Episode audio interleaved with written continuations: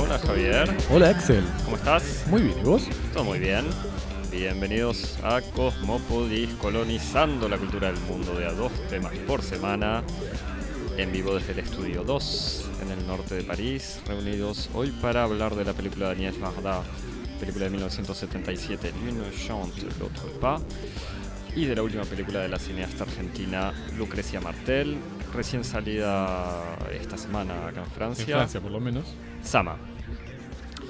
Javier, Axel, Eh, ¿Estuviste consultando nuestra casilla de correo? sí, sí, estamos inundados por correo de lectores.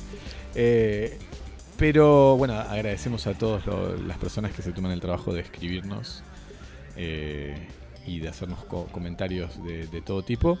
Me parece interesante rescatar uno de ellos, escrito por un, uh, amateur de, arquitectura y un gran fanático del Partido Comunista, que nos señala a propósito de la película de Quentin Dupieux o Post que comentamos la semana pasada, que el extraño y fascinante escenario en el cual se desarrolla la acción de la película es ni más ni menos que la sede del Partido Comunista Francés en París, obra del arquitecto brasileño Oscar Niemeyer. Exactamente. Una Eh, sala. Una sala, por lo menos es la, la- la- famosa sala de- del interrogatorio.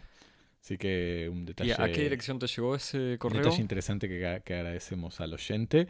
En una carta maravillosamente redactada y perfumada que llegó a nuestra... Aceptamos todo tipo de correo igual, ¿eh? no, no todo tiene que estar tan, tan lindo. Pero ¿a Eh, dónde te llegó, a la Javier, casilla cosmopodis.gmail.com Muy bien, muchas gracias. ¿Y si el correo te parece que es algo del pasado? Si estás, eh, tenés una tendencia para comunicarte en, en formas más este, contemporáneas, nos mandás DMs a arroba cosmopodis DMs, eh, claro, direct message. Es- Estaba pensando que, en, qué es. en Twitter y arroba cosmopodis en Instagram. Muy bien. Y además aprovechás de todo el trabajo del pasante que pone eh, en línea links, videos, mensajes y cosas en Twitter. Todos los, todos los extras de la semana. Y todo nuestro equipo de diseñadores gráficos que, que arman esos carteles tan bonitos. Y nos seguís, eh, nos evaluás, eh, nos comentás, te, te suscribís, te fidelizás Para, para traer nuestras voces Te en unís tu a teléfono o tu computadora todas las semanas, todos los viernes. en todas las plataformas de podcasting, como Por Twitcher, ejemplo. TuneIn, SoundCloud, iTunes o Apple iTunes Podcasts, o Apple Podcasts, Pocket Cast, todas esas. todas las que quieras. Todas. Y si no, para, para, por si es muy complicado retener estas estas palabras, en google.com, Cosmopodis, y, y creo que aparecemos. Eso no estoy seguro. Sí, sí, sí, te, te lleva a medium.com, medium.com barra Cosmopodis. Excelente. Bueno, eh, Javier, te decía... Bueno, yo vi por ahí que, que Cosmópolis se reunió con sí, Áñez Bardá. no, no, no aclaré, pero hubo otros mensajes que me decían lo mismo. Dicen- que, me, que me preguntaron si la íbamos a entrevistar a Agnès eh, este viernes. y, tu- y tuve que admitir que no. Pero creo que fue el pasante que, que exageró un poco en, en la manera de anunciarlo. Igual todo lo que escribes pasa por el departamento de legales, o sea que no es formalmente falso. Digamos, Agnès Varda no se quejó de que alguien haya dicho que, que íbamos a estar con ella. Eh, lo que sí es cierto es que Estuviste estuve, con ella. estuve compartiendo el sábado a la tarde con ella, eh, yo y otras 60 personas, eh, porque eh, salió, o sea, volvió a salir al, al cine, volvieron a proyectar por lo menos una versión restaurada de, de esta película de, de ficción que hizo Varda en, en el 76. Que el título en español es Una canta y la otra no. Exactamente, l'une chante, l'autre pas, una canta, la otra no. Eh, es una película... eh, ¿Cómo decirlo? Bueno, es una película de ficción. Pues, Solo para resumir primero mi, mi relación con, con Agnès Varda. Es una película de ficción eh, de Varda que además de haber formado parte de la Nouvelle Vague, o sea, cercana de, de nuestros directores fetiches, Godard y, Chris Marker, eh, tiene una obra de sobre todo, va, no sobre todo documentales, pero a mí me gustan mucho sus documentales, eh, que sé que tenemos pendiente igual hablar del último, quizás, que creo que vos no viste y te entiendo, que, que, hizo con el artista francés Visage, Visage Village. Exactamente, Faces Places en inglés, o Visage Village, Caras y Pueblos. Eh, que es una película no extremadamente bien lograda, aunque tiene mucho encanto. Pero nada, a mí me encanta la obra de Varda, la, la, obra de documentales, nominada al Oscar y que, aunque creo que no, le, no fue solo que le, le hizo ganar un Oscar, pero a Varda le dieron también un Oscar a la trayectoria. Ah, razón, y eso, recordemos que Varda tiene 90 años, entonces su presencia era un hito, o sea, aunque está en bastante buen estado, me gustaba la idea de poder ir y, y verla en persona y ver qué, qué, contaba. Y además de ver esta película que no, que, que, no había visto nunca, que como decíamos se llama L'une chante, l'autre pas. Y 1967 es, dijiste. Es el filmada en el 76, 76. Sal, salió en el 77. Que igual cito, voy a volver sobre el tema de las fechas porque es bastante importante. Claro, bueno. sí, sí. Es una ficción con algo de drama, algo de comedia, algo de musical. También podemos recordar que Varda era la o fue la pareja la y es la viuda de eh, Jacques Demy. Jacques Demy, director francés recordadísimo por películas que obviamente no me gustan nada, como Le, Le Parapluie, Los paraguas de Cherbourg, de Cherburgo, eh, piel, de, piel de asno. Claro, Podán. La Bahía de Los Ángeles, una película lindísima. Con John Moreau, creo. Eh, y eh, los, para, los paraguas, Le Parapluie de Cherbourg y las Les Demoiselles de Rochefort. Mm, ah, y ese es otro gran clásico. Eh, sí. Pero bueno, que sí, que parece que hay gente que. que es un o sea, de culto. De culto. En general, la gente que le gustan sus películas no, no saben cuál elegir. Yo no soporto. No, y a mí me encanta de... aclarar estas cosas de todo el cine que no me gusta. Porque incluso alguien me dijo el otro día también eso. Nos, hablando, me recomendaba una película y me dice, ah, pero a vos no te gusta el cine sobre cine. Es como, como, como decía Montaigne, no sé qué soy, pero sé de lo que huyo.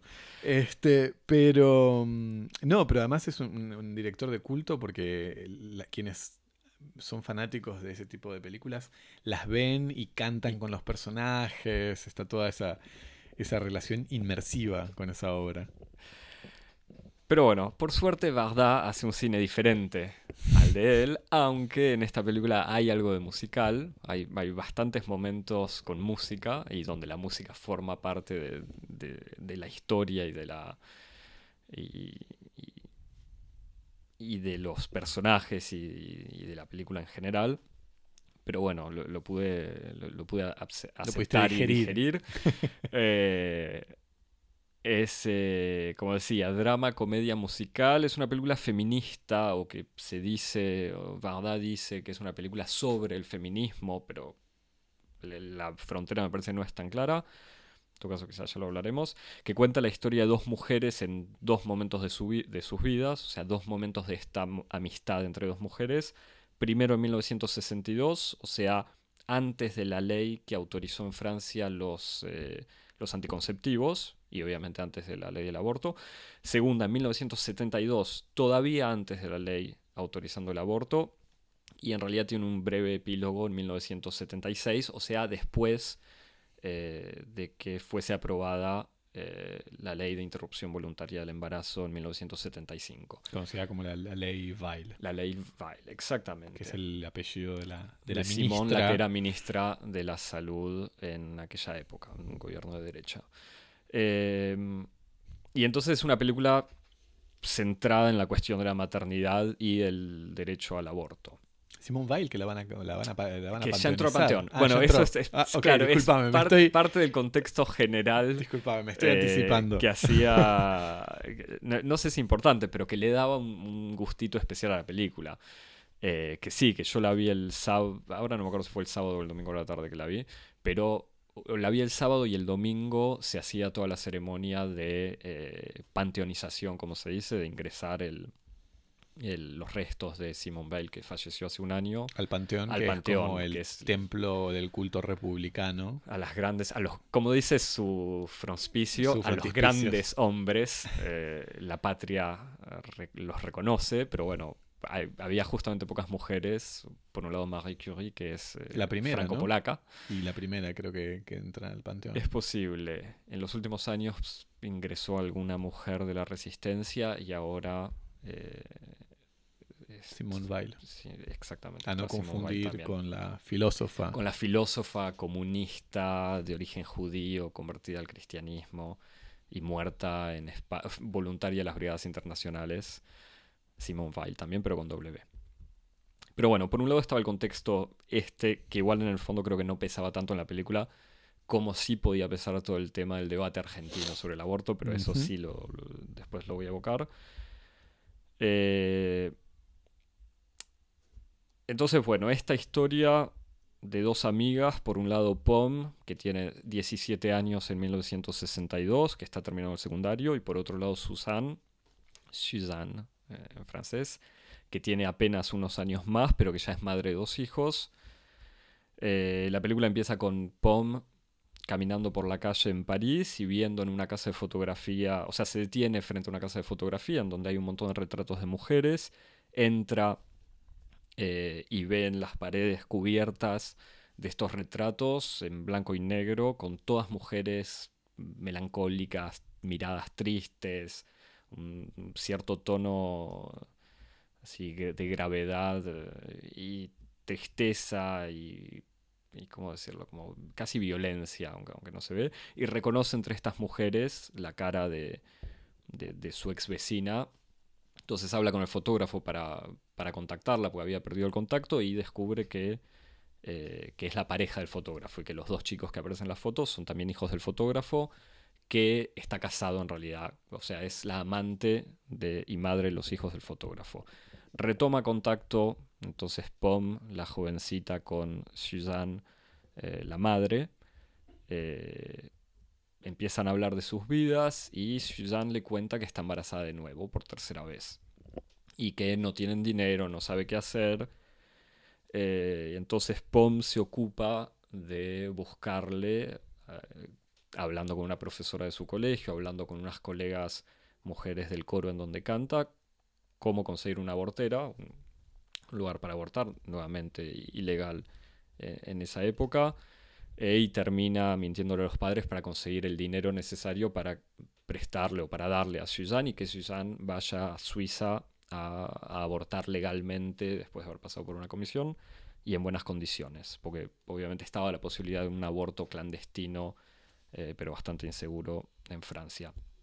Este hecho, digamos, vuelve a sellar la amistad entre las mujeres, pero que se vuelven a alejar porque el mari- el- la pareja de Suzanne se suicida por otros temas eh, y Suzanne se va a vivir al campo con sus padres y llevándose a los hijos.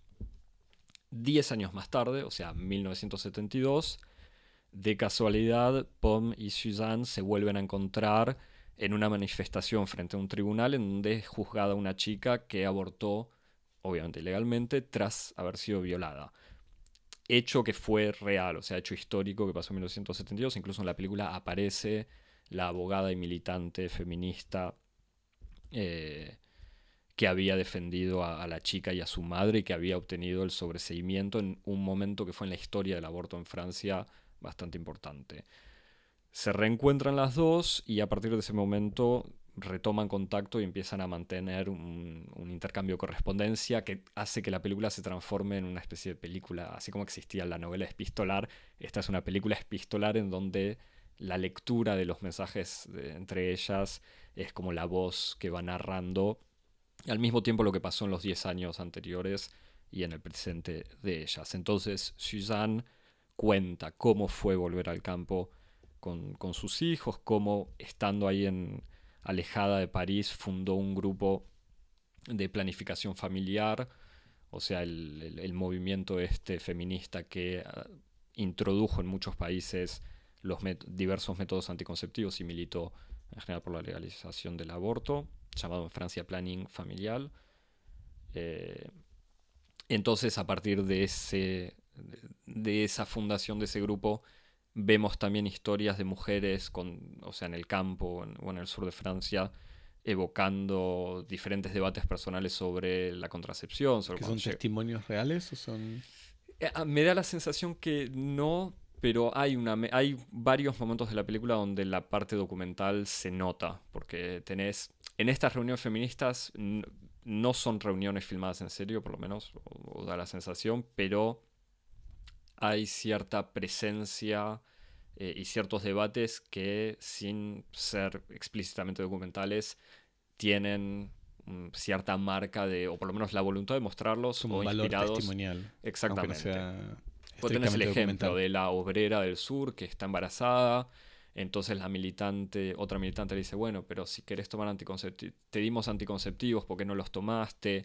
La otra que le dice, bueno, no la, no la maltrates, no la culpabilices.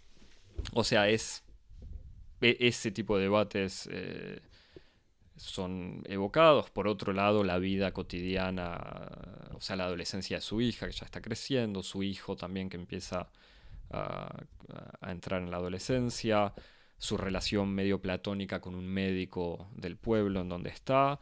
Por otro lado, la vida de Pom, la chica que era un poco más joven y que vivía en París, que cuenta su, su vida de, música itinerante, o sea, con un grupo de músicas feministas que van recorriendo el país con un, en un camión, que hacen espectáculos en el campo, y ahí de nuevo la cosa medio, eh, obviamente musical, pero también medio documental, de un montón de espectáculos, está la camioneta, el grupo cantando en lo que es un pueblito frente a lo que era la Francia de 1900 75, pero incluso antes, que es todavía una Francia muy rural, o sea, que la, distinción entre la, ciudad moderna y el campo del casi el siglo XIX es, eh, es muy visible. Entonces, esa especie de, choque entre estos discursos hippies, o por lo menos post-68, pero todavía con ese optimismo y el campo medio retrógrado, eh, sabe mucho. tipo una una frontera social, económica, generacional.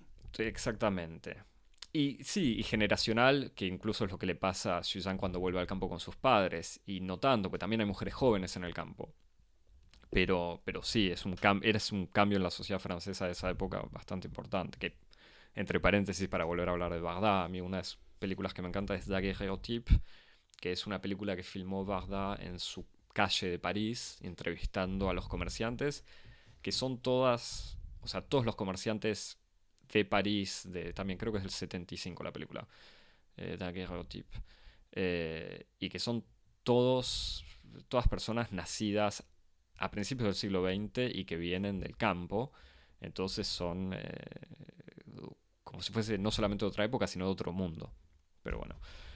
Eh, Pom cuenta también eh, los debates obviamente internos a su grupo de música, porque muchas de las canciones evocan eh, cuestiones feministas, maternidad o no, el viaje a Holanda con un grupo de mujeres para hacerse un aborto, eh, en algo de vuelta que se hacía en la época, o sea que existía, viajes como, como si fuese un micro de turistas, pero en realidad eran... Sí, turismo, como el turismo de salud, digamos. Claro cuenta su relación amorosa con, eh, con, un economista iraní, Darius, que conoce justamente en uno de estos en el viaje a Ámsterdam y con el que empieza una relación bastante seria, su primer viaje a Irán, que en realidad da lugar a un corto que también fue proyectado eh, en el cine ahora, que, se llama Noches de Amor en Placeres de Amor, Plaisir d'Amour, como una canción eh, clásica medieval francesa en Irán su casamiento, su embarazo, conflictos sobre el rol de la mujer en, en Irán y en la pareja. Eh, que ella que vuelve a Francia para dar a luz, Darius que vuelve a Teherán después con, su hijo, eh, ella que le dice, te podés ir con el, con el chico a Teherán si me dejas embarazada de nuevo y yo me quedo con el otro, que es eh, así como termina solucionando eso. Y la película termina con este epílogo en 1976, en donde Suzanne al final se termina casando con el médico.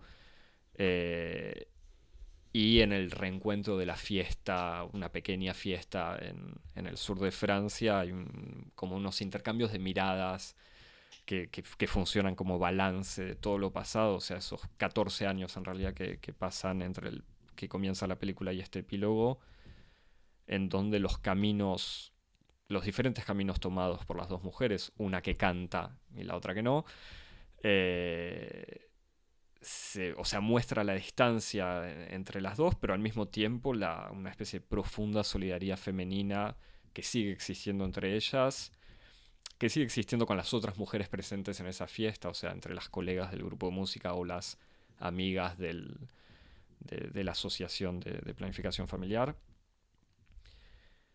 Y termina como concentrándose toda esta conclusión en la hija mayor de Suzanne, que en este epílogo es actuado por la hija de Agnès Varda de verdad, eh, que aunque ellas creo que lo dicen explícitamente, algo así como, bueno, eh, nuestra hija o tu hija va a tener, no va a tener que pasar de vuelta el epílogo en el 76, o sea, un año después de la aprobación de la ley, tu hija no va a tener que vivir las mismas luchas que tuvimos nosotros, tu hija ya está en un mundo diferente, un mundo mejor de alguna manera, pero sigue siendo un mundo que si no es hostil, eh, o, sea, que le es hostil eh, ¿Cómo decirlo? Porque no es, tan violento. Pero bueno, un mundo en donde de todos modos ser mujer sigue siendo difícil. O sea, vas a tener que seguir luchando. Entonces es una película que... ¿Cómo decirlo? Al mismo tiempo es muy difícil no verla en el contexto, habiendo vivido en el último mes todos los debates, o habiendo seguido, por lo menos no vivido quizás, eh, todos los debates sobre la legalización del aborto en Argentina, pero es una película que, no está terminado además. No, no, que, además no está para nada terminado, pero entonces que de golpe tiene una actualidad, como una triple actualidad. Por un lado, obviamente lo de Simone Veil eh, ahí en acá en Francia. Eh, por otro lado, esta conclusión que no deja de ser absolutamente cierta y pertinente. Bueno, se avanzó, de vuelta en el contexto francés, pero queda eh, mucho por hacer, o por lo menos todavía un mundo por, transformar. Y por otro lado, sí, el, el contexto argentino que le daba a mi manera de ver la película, por un lado una actualidad y por otro lado como que sonaba una especie de anacronismo increíble ver que los mismos debates de hace 40 años tienen eh, o siguen siendo usados o, siguen faltando quizás en, la defensa de, de, la legalización en, Debates que por otra parte son los que producen como líneas de clivaje en, la elección de candidatos para el nuevo eh, juez de la, de la Suprema Corte en Estados Unidos. En Estados Unidos, claro. Son, debates que, todavía no están saldados y que una vez que parecen estar saldados vuelven a emerger. E, exactamente. Y entonces es una película muy, eh, o sea, por un lado muy, muy conmovedora. Por, eh, ¿Cómo, fue recibida en su época? Eh, bueno, es interesante eso, porque en su época fue saludada, eh, o sea, tuvo bastante, no sé si tuvo éxito, pero era como muy esperada. Fue una película que salió por, no es una película militante clandestina, o sea, fue una película que salió. Además, Varda ya tenía un nombre. Claro, por eso Varda ya era bastante conocida. Entonces fue vendida casi como una especie de gran película popular. Eh, y al mismo tiempo no fue tan bien recibida por ciertos grupos feministas por algunas cuestiones que voy a evocar porque tiene, o sea, me, adelanto, pero tiene como una mirada bastante maternalista, a pesar de todo. O sea, entonces, en el contexto de los debates feministas que ya eh, eran intensos en el 75. Maternalista en el sentido de identificación entre, entre la mujer y la madre. La identidad femenina y la maternidad. Sí, y que, o sea, está bien querer elegir, pero al mismo tiempo está muy bien tener hijos. Eh, Cosa que igual es, evocado, como es consciente creo que Bardán en la película. Hay un momento eh, que fue lo que me... No, sé cómo decirlo, pero que me encantó que estuviera donde está Pom cantando una, una de sus tantas canciones, donde dice, ay, estar embarazada es hermoso, ser mamá es lo más lindo, y una mujer del público le interrumpe, le dice, pará, pará, pará, ¿por qué estás eh, negando el deseo de no tener hijos? Y ella dice, es cierto, te lo, te lo acepto, simplemente estoy reivindicando el placer de ser mamá. Y es como, bueno, como el hecho de haber integrado a esta mujer reclamándole eh, que puede, o sea, que está bien también no querer tener hijos, es, le da, o, demuestra que Bagdad por lo menos acepta esa presencia también. Y de todos modos no es tan simple el tema de... O sea, no es maternalista. No es tan normativa. No es tan, tan normativa. Pero tiene como un par de cuestiones. O sea, tiene eso. Tiene el tema que, por ejemplo, entre todos estos grupos de mujeres feministas no hay ni media aparición del lesbianismo, por lo menos. Es como algo que, tampoco es concebido como algo que exista entre estas relaciones que, son evocadas en, la película. Y en el orden, y, como en el orden inmediato de la lucha, está la cuestión de la salud reproductiva, ¿no otras cuestiones o sí? Eh, hay una, un comentario, por ejemplo, está una de las canciones es, eh, se llama algo así como Papá Engels, y citan una frase de Engels, no sé si es la Sagrada Familia o dónde, en donde Engels dice la mujer es el proletario el hombre es el capitalista o algo así. Digamos, hay un montón igual de, situaciones, para volver a, lo que te decía, la, película es muy conmovedora por un lado, por la manera de representar todos estos cuestionamientos femeninos, entre paréntesis, pero, pero que obviamente van mucho más allá de, la experiencia, o, por lo menos me tocaron a mí y vos Javi que me ves, además de escuchar mi voz grave, sabes que tengo una, una tupida barba. Eh, las, o sea, todos estos, la representación de estos cuestionamientos extremadamente individuales, o sea, todas estas preguntas que están encarnadas en, historias muy precisas de, estas mujeres, de cómo ser dueñas de su propio destino, para, decirlo de alguna manera, y obviamente de su propio cuerpo, eh, de las relaciones que tienen las dos chicas muy diferentes con el amor, con, con su cuerpo, con la maternidad, con el sexo. Eh, al mismo tiempo estas decisiones individuales que son dudas, que son contradicciones a veces, que son decisiones asumidas, pero no necesariamente convincentes para la otra, pero que se inscriben en, grandes momentos de, solidaridad colectiva, por un lado históricos, como este caso que te decía, este proceso eh, de, la chica que había abortado, hay ciertas evocaciones de lo que fue el mayo francés, del 68. O sea, en el reencuentro de ellas dicen, ah, ¿y vos qué hiciste en el 68? O después del 68 me mudé a tal lugar o hice tal cosa. Y por otro lado, bueno, y obviamente estos momentos colectivos como la fundación, el grupo de debate de, la, de planificación familiar o el viaje a Holanda.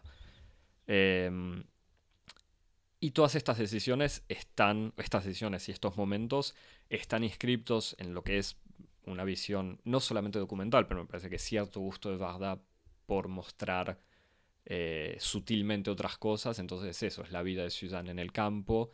Entonces Suzanne buscando un trabajo se hace llegar a, su, a, la granja en donde vive con los padres una máquina de escribir que parece del siglo XVIII. Eh, espero me corrigiéndome que en el siglo XVIII, ¿no? Pero bueno.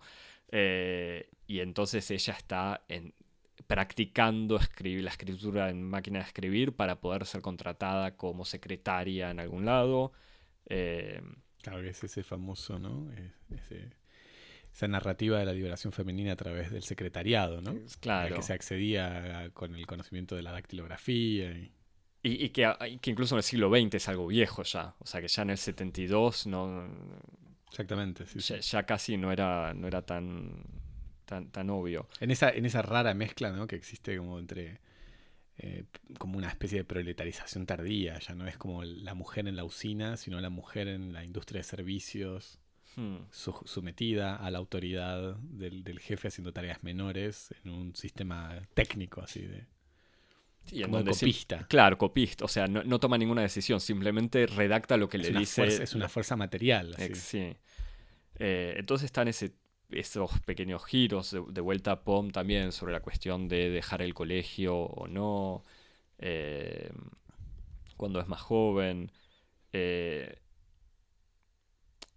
entonces está, o sea, al mismo tiempo estas vidas personales inscriptas en la historia y por otro lado con otra marca eh, medio de verdad que los diálogos pasan de la, no sé, la metáfora poética a las, las réplicas absolutamente irrealistas donde Pom a los 16 años le, hace, le da una lección sobre patriarcado a su padre en 1962, o incluso la hija adolescente de Suzanne, mientras está paseando en su primera cita con un muchacho, le explica que ella es virgen, que ella de todos modos desea tener sexo, pero que lo va a hacer cuando ella quiera, así que que no va a aceptar ningún tipo de presión de su parte.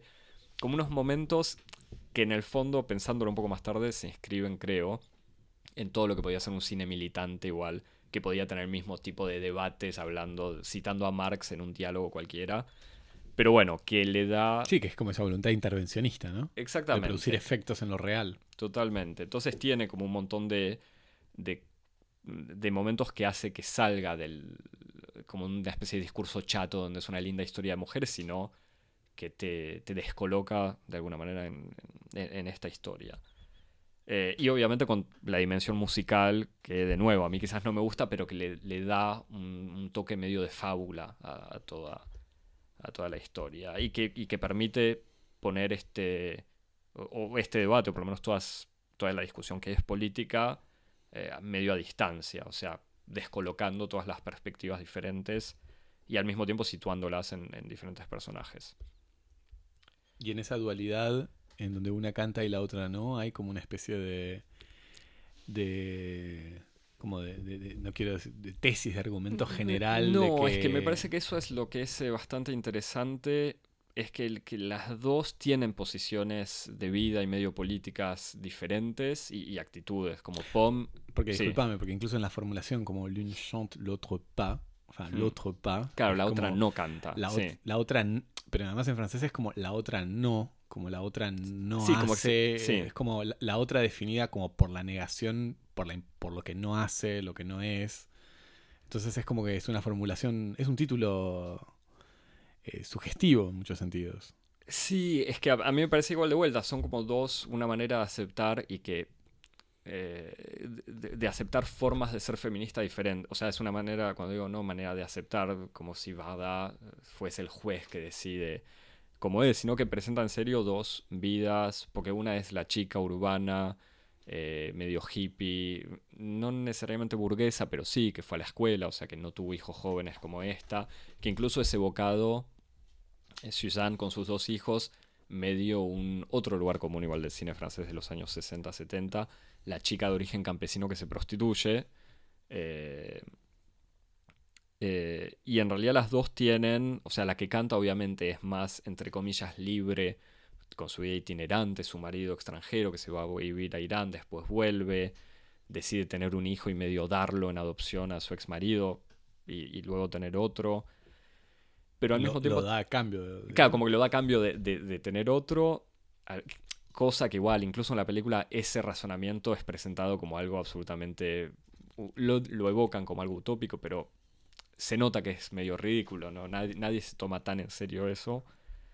Eh, pero toda esa perspectiva de libertad al mismo tiempo se termina con esta Pom casándose y teniendo un hijo también, cuando en realidad Suzanne, la del campo, que es como la, chica pobre, campesina, de vida sufrida, es la que termina fundando el grupo de planificación. Es como la militante más seria, mm. eh, aunque mucho más austera y menos... Eh, loca y, extrovertida. poética. Eh, pero, no sé, me parece que después uno puede tener afinidades personales con, con, con, con un... O sea, la vi yo porque no soporto a la, no, no soporto a la gente que canta, pero en una película quiero que quede claro. Que la, quede gente, claro... la gente que se busca el episodio los viernes a la noche para saber qué es lo que vos no querés, lo que no te gusta, lo que condenás. Axel, adelante. ¿Qué es lo que me molesta a cada película? No, es que iba a decir, no me gusta la gente que canta. no, eso es falso, es extremadamente falso. No, pero digo, obviamente es el personaje que, que hace que haya música todo el tiempo y canciones feas eh, canciones feas, canciones con las letras escritas por Varda y que, que son graciosas, pero bueno, de vuelta como toda la canción de protesta de los años 70, que uno la escucha ahora y dice, y esto quizás no envejeció tan bien. Eh, pero eh, entonces obviamente yo prefiero a la, a la, militante seria y que, y que tiene al mismo tiempo posiciones políticas coherentes y teorización eh, pertinente. Este es el, y, no a la hippie que canta, pero bueno. El, capítulo eh, del canto de, de- el, el amor de Axel por, por el arte. Claro. ¿Qué onda la, la relación un poco con el, con el mundo así extra francés, extra Bueno, es- con ese, con la figura de ese marido iraní? Es, mira, ya todo esto daba. eh, la proyección empezó con la proyección de un corto de Varda, hecho al mismo tiempo que esta película, y que para el que no vio la película no se sabía. eh, había un presentador en, el cine que dice: Obviamente verán que está extremadamente ligado a la película, este corto. eh, sin ver la película, sin conocer la película, no, uno no puede ver, pero es la historia, es un viaje en Irán de una pareja de una francesa y un iraní que habla francés. Eh, y es eh, de vuelta medio documental, medio poético, con una atención, entre paréntesis, la, la dirección de imagen de las dos, por lo menos del corto, completamente lo hizo Nurita Viv, que es una cineasta que trabajó mucho con, con Bada, que hizo otros documentales que son interesantes, franco-israelí. Eh, la parte de las tomas sobre los, eh, las mezquitas, los comentarios sobre cómo las cúpulas de las mezquitas en realidad parecen senos, y ella le dice, igual, y después diálogos, ella le dice, por ejemplo, ah, pero todas esa- esas mezquitas son, on, on dirait de nichon, parecen tetas. Y él responde en un francés con acento, dice, ¿qué es que c'est qu'un nichon?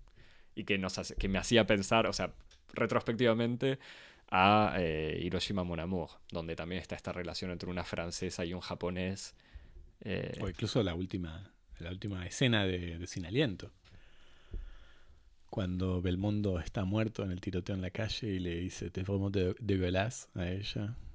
sí, bueno, pero la- con la diferencia que ahí es un hombre francés con una mujer extranjera. No, no, es cierto. Pero, Pero- está esa relación del cine francés como con, con el con la extranjería, el uso del idioma, la incomprensión, lo que está perdido en la traducción. Sí, pero bueno, en el corto es un corto que, aunque tiene algunas evocaciones de- del amor, el sexo y las diferentes maneras de vivirlo según las personas y por ende, en ese caso de- del documental, según la, la cultura de pertenencia de alguna manera, es, eh, no hay nada extremadamente grosero, para, decirlo rápidamente. En la película tampoco, o sea, tiene, que incluso es sorprendente, uno puede ver, cuando uno mira una película vieja de 40 años, puede temer eh, caer en todos los clichés orientalistas, o sobre todo el- este marido iraní que se termina transformando en una especie de marido machista, y ella lo dice explícitamente, dice, ay, Darius en Francia era un hombre libre, feminista,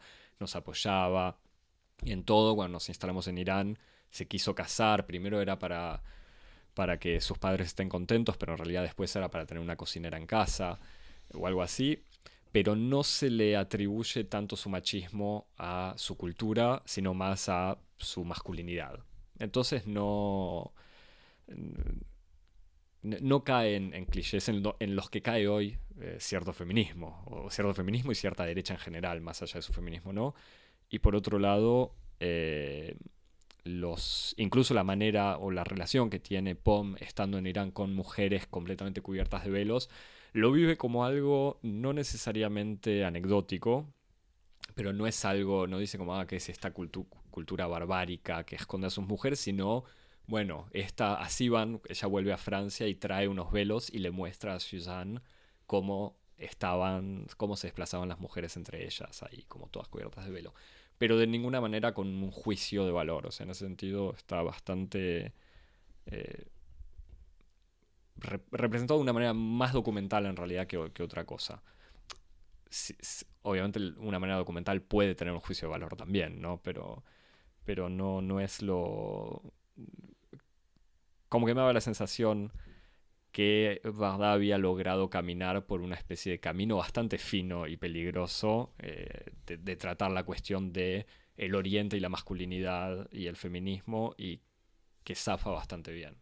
O sea, por lo menos el- me parece la incomodidad viene mucho más, o que lo que me parece que envejeció mucho peor quizás es todo ese tema maternalista eh, y no tanto la, la cuestión del extranjero. ¿Qué tal la, la conversación después de la proyección? La, conversación con Varda fue eh, interesante porque ella recordó, o en realidad contextualizó la película eh, en... O, sea, recordó la, cómo fue producir esa película y hacer esa película. También para alguien que ya conocía un poco el contexto relativamente banal, pero ella recordaba justamente que se hizo, la película se hizo al año siguiente de la legalización. Ella misma no lo dijo, pero Bagdad había sido parte de, o había firmado en, una, en el famoso manifiesto de las 343 mujeres, que eran con Simone de Beauvoir a, la cabeza, 343 mujeres reconocidas en Francia que firmaban... Eh, afirmaban. Afirmaban, claro, además de firmaban, afirmaban haber abortado, entonces le decían a la justicia, eh, ya no me acuerdo en qué año, pero obviamente antes del 75, le decían a la justicia, nosotras eh, abortamos, enjuiciennos. Y entre esas 343 mujeres, obviamente, bueno, estaba Simone de Beauvoir, estaba la abogada que aparece en la película, había otras actrices eh, reconocidas del cine francés, Catherine Deneuve, eh, otras personalidades.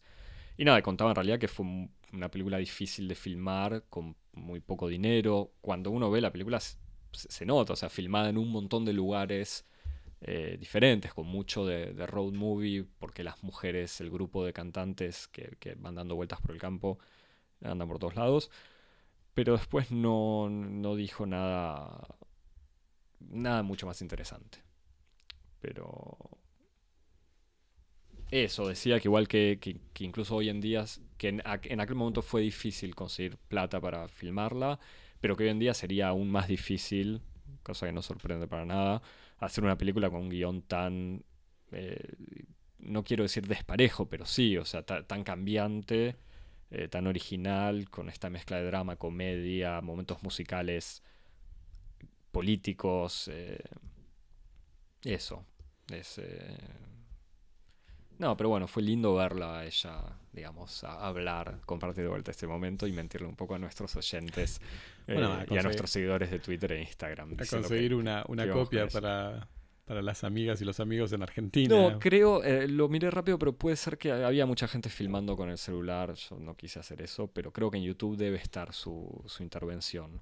Que por otro lado, Agnès Varda es una mujer muy consciente de lo que dice y muy que le gusta hablar mucho, entonces hay un millón de videos en YouTube o entrevistas o de cosas donde ella cuenta su vida y de alguna manera también reinterpreta un poco su vida. O sea, tiene, controla mucho lo que se dice sobre ella y lo que ella misma dice sobre ella. Por eso también era algo poco eh, banal o poco sorprendente y algo relativamente banal lo que dijo, me parece. Bueno, ¿alguna otra pregunta, Javi? No, me parece que está bastante claro, pero me, dieron ganas de ver la película. Igual es, es que, obviamente yo salía... Hay que aprovechar porque está en cartelera todavía acá. Puede ser que acá en Francia esté en cartelera, seguramente se consigue en, internet o en DVD, pero además una versión restaurada absolutamente lindísima. Em, no, pero en serio, está, sí, es una... está bueno, es con un contexto así sobre discusión y lucha por la por, la, por la conquista de ese derecho es una película interesante para, para ver. Salía pensando de otra lucha. No, no, es que salía pensando en eso y sin caer tampoco en la, en la cosa como, ay, acá en Francia hace 40 años ya se decía lo mismo. No, no, claro, no en una perspectiva así como iluminista, sino justamente cómo esas conquistas de derechos son siempre luchas. Exactamente, exactamente. Pero sí, era eso, salí del cine diciendo, bueno, esta es una película que, que hay que ver. Bueno, fin de la primera parte. Fin de la primera parte.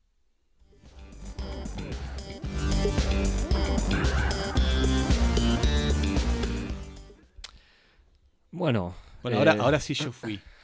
Ah, esta, esta película sí la Esta la vi. Bien, Javier. Eh, yo también igual, claro. E, esta semana yo soy el buen alumno. Exactamente. Me, parece bien. Eh, bueno, fuimos a ver esta película tan esperada, o por lo menos que sabían que existía a veces llegamos, A veces llegamos antes y otras llegamos muy tarde. Sí. En esta eh, llegamos tarde. Lucrecia Martel filmó y sacó la película Sama en el Sama salió en el 2017 en muchos festivales en Argentina. En Venecia. Eh, bueno, en Venecia. No, no, pero digo, la película salió, ya mm. pasó, como que el, eco de la película llegó desde, llega, viene llegando desde hace más de un año. Eh, en Francia se venía anunciando su salida y se venía pateando. O sea, yo creo que había leído el año pasado que salía en marzo, ah, después en abril, mayo. eh, la última noticia que había tenido era hablando con un amigo de una amiga que estaba en, el negocio de la difusión, eh, que me decía que tenían problemas para conseguir eh, distribuidor acá en Francia y hasta hace muy poco confirmaron su salida, ahora el 11 de julio recién, eh, y salida además en, muy pocas salas. O sea, en, París está en la sala más central, o sea, en, la sala central de París de, la cadena de cines más importantes, pero que es una pequeña sala en un complejo de 48 salas. Un multiplex de, claro, 48 salas está en la sala pequeña. Y, que es un multiplex que puede permitirse tener estas películas y habrá que ver cuánto dura, pero incluso en las cadenas de cine más de autor o de un cine diferente y menos comercial, está en una sala también periférica, o sea, ni siquiera está en las salas más reconocidas como siendo de cine de autor, así que eso fue bastante eh, sorprendente. Ya hablaremos igual, porque quizás podemos buscarle una explicación a eso. Eh, y al mismo tiempo, por otro lado, es una película que ya tiene un recibimiento absolutamente unánime, eh, elogioso de, la prensa internacional y francesa, ahora que salió acá. Pero bueno, en Sama entonces Lucrecia Martel cuenta la historia de Diego de Sama, un funcionario de la corona española, ex corregidor, eh, que está instalado en, una gobernación en las periferias del imperio colonial español en el siglo XVIII.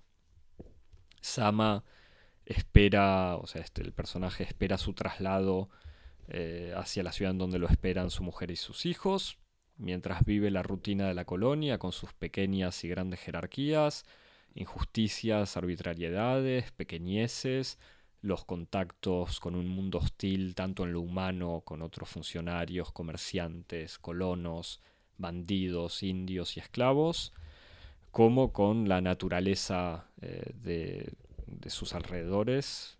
Eh, hasta discutiremos si son alrededores o si la naturaleza que está en, la misma vida de Sama, que puede ser el clima, las enfermedades, los animales, los insectos eh, que lo rodean el desencanto o la espera de Sama eh, en esta posición lo lleva poco a poco a, ir perdiendo y por diversas razones los favores del gobernador. Así que termina enrolándose en una misión casi suicida con el objetivo de atrapar a un bandido mítico, Vicuña Porto, que fue asesinado mil veces, como dice, como dice alguien en la película, pero que sigue siendo temido. Eh, y en esta misión, que obviamente termina fracasando, ahí se, termina de alguna manera la historia de, Sama como gran figura de, la administración colonial. Em, Javier. Como gran figura. Una como... como... gran figura en general igual, pero bueno, es... Eh, bueno, sí, vos dijiste que... Quizás, viene, quizás Lucrecia Martel está preparando Sama 2, el regreso, del corregidor, en una película de venganza, pero no creo tarantinesca. Donde Sama y una horda de indios y, unos jaguaretes salen al asalto. En el contexto de la independencia. Claro. Eh, bueno, vos dijiste que la, prensa le había reservado una acogida este, celebratoria, así que aquí está Cosmópodis para presentarse, para presentar una posición original y en lugar de celebrarla la película, decir que es una obra maestra. No, sí, sí. Yo te estaba, ya habíamos hablado de la película, pero estaba preocupándome o no entendía lo que decías. No, igual eso podemos hablar de las críticas. Yo no leí muchas críticas eh, francesas, pero las críticas en general retoman ciertas banalidades. De, ah, es una película tan, bien filmada. Es una obra maestra en todo sentido, con todas las palabras. Sí, sí, no, es una, una película una película extraordinaria, una película memorable. Eh, bueno, hay miles de cosas de las que hablar. Eh, sí, yo te. O sea, eh, es que me parece que ese es el tema. Pues yo estaba pensando, ¿cómo puede ser que esta película haya tardado tanto en salir y que salgan tan pocas salas y en esta semana, o sea, segunda semana de julio, donde la gente ya se empieza a ir de vacaciones? O sea, ya es. no es.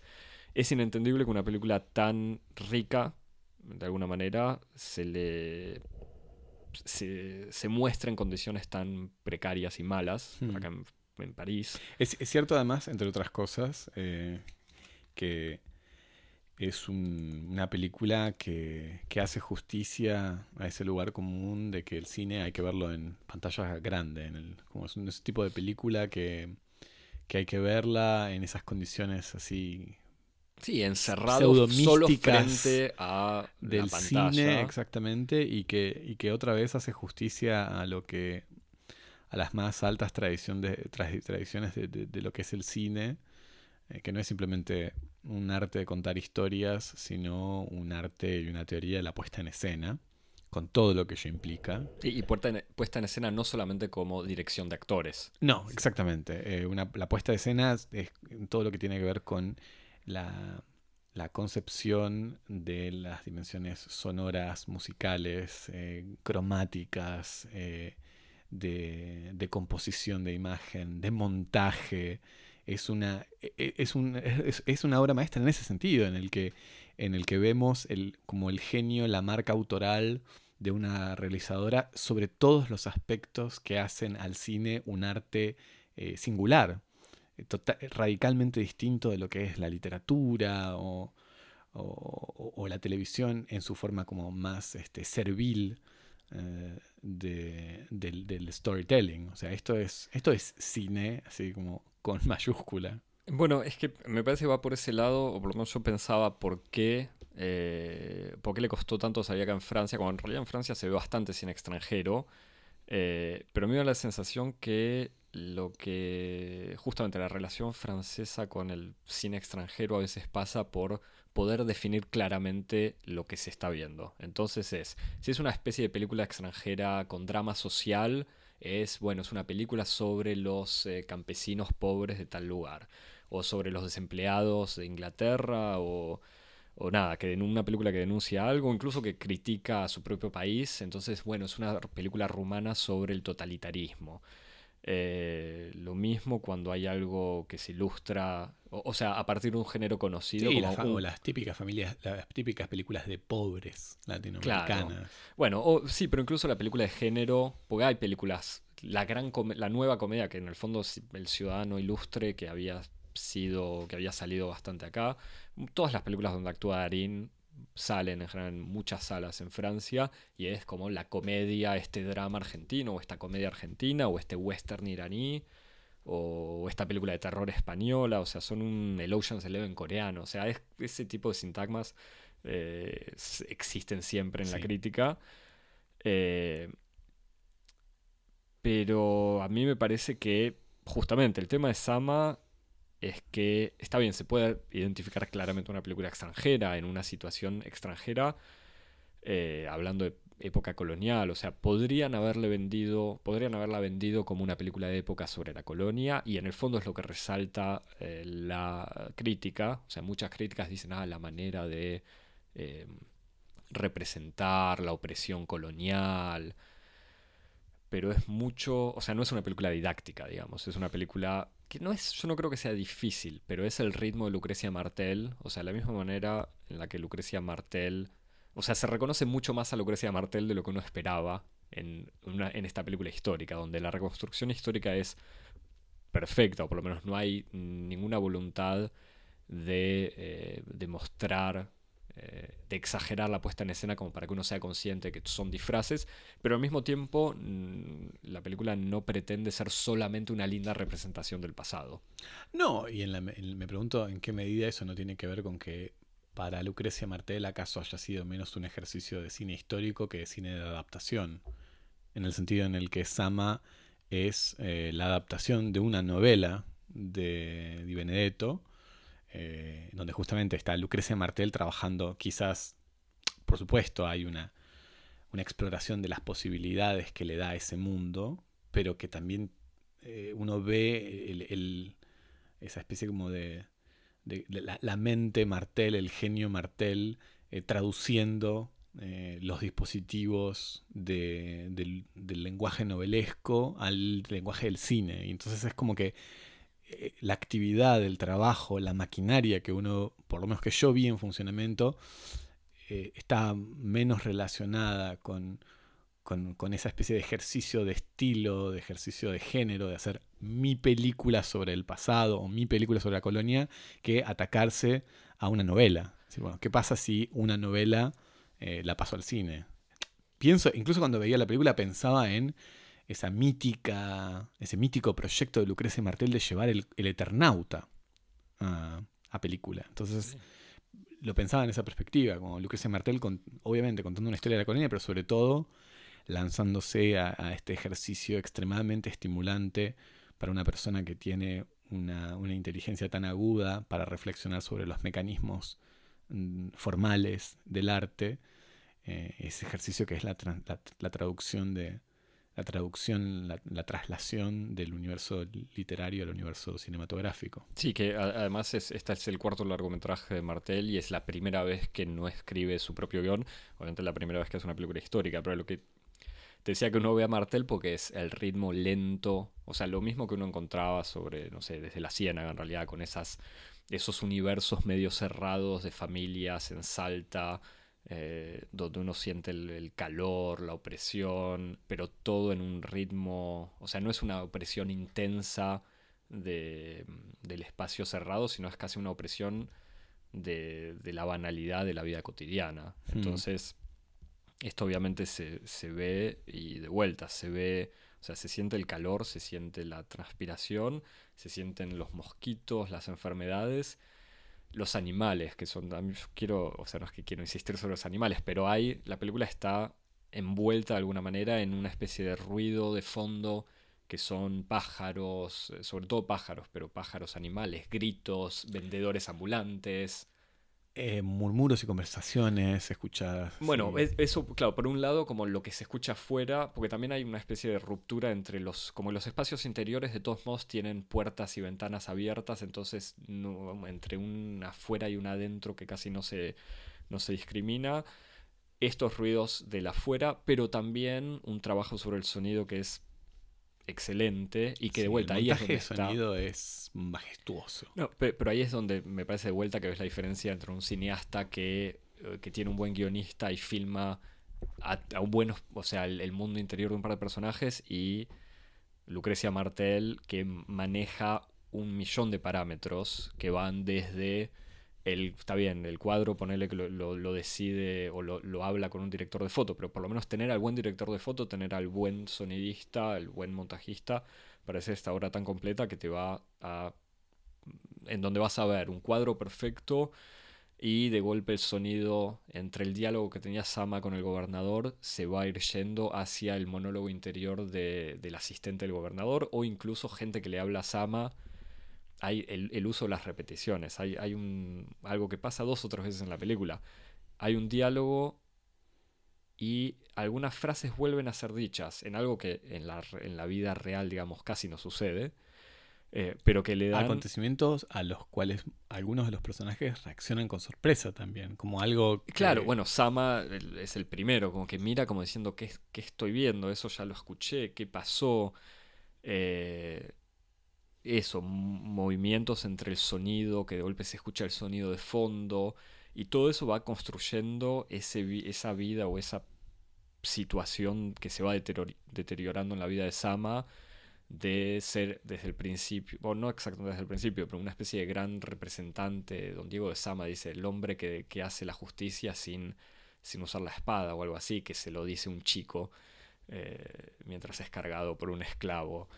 Eh, este, este Sama que es como el primer soldadito del imperio de alguna manera o, que se cree o que se vive como gran defensor del- de la administración colonial Sí, que es el primero o el último, de- depende por dónde se lo mire, ¿no? Es como, es el primer, la primera cara, el primer rostro, la primera línea del orden imperial para los subalternos, la cara visible, la cara inmediata, pero desde la perspectiva del soberano es como una especie de satélite muy, muy distante, del cual se tiene un conocimiento muy abstracto y un intercambio de cartas que es un- una, una correspondencia anual, como se le menciona a un, a- en un momento en uno de los diálogos, siendo que la primera correspondencia nunca cuenta, entonces es una comunicación que tiene intercambios de una vez cada dos años.